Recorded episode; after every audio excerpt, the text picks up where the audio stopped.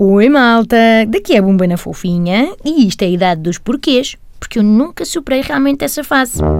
Esta semana encontrei-me com os meus amigos dos tempos de Erasmus, 10 anos depois, já passaram 10 anos, e eu perguntei-me como é que eu alguma vez sobrevivi a um ano inteiro disto?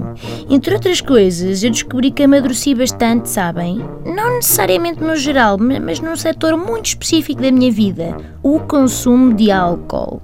E não falo apenas na moderação, porque é óbvio que com esta idade eu já nem tenho tempo nem situação para limpar as sarjetas da cidade com o meu cabelo. Foram, na verdade, quatro autodescobertas muitíssimo reveladoras que eu passo a partilhar convosco.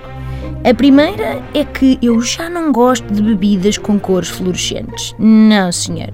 Eu gosto de pantones normais, assim, um amarelo cevada, um granate tinto, um transparente tónico, nada de extravagâncias, compreendem? Nada de verde fluorescente, azul fluorescente. A segunda é que também já não aprecio consumir álcool com pirotecnia estranha, sabem? Aqueles shots a arder e familiares que ao terceiro uma pessoa já nem tem sobrancelhas. E fiquem sabendo que elas, as sobrancelhas, digo, são importantíssimas na anatomia da cara. Que o digam as senhoras que se arrependeram de as ceifar para sempre e que agora só têm lá assim um espermatozoide estranho tatuado em eyeliner. Terceiro, deixei de apreciar tudo o que seja álcool plebeu e que se antes marchava aquela litrosa de marca branca e aquele vinho de mesa carrascão de um euro, agora já não dá, malta.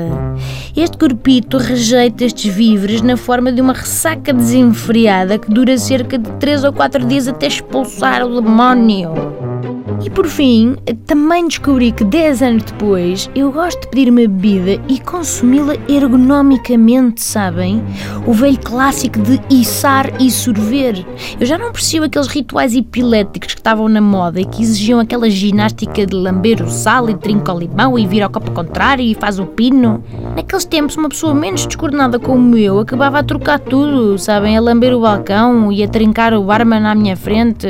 Quer dizer, à distância de 10 anos não posso garantir que tenha sido totalmente acidental, não é? Mas isso fica entre nós. Pronto, e agora um copinho de água que faz bem a tudo e convém beber 2 litros por dia. E a vossa?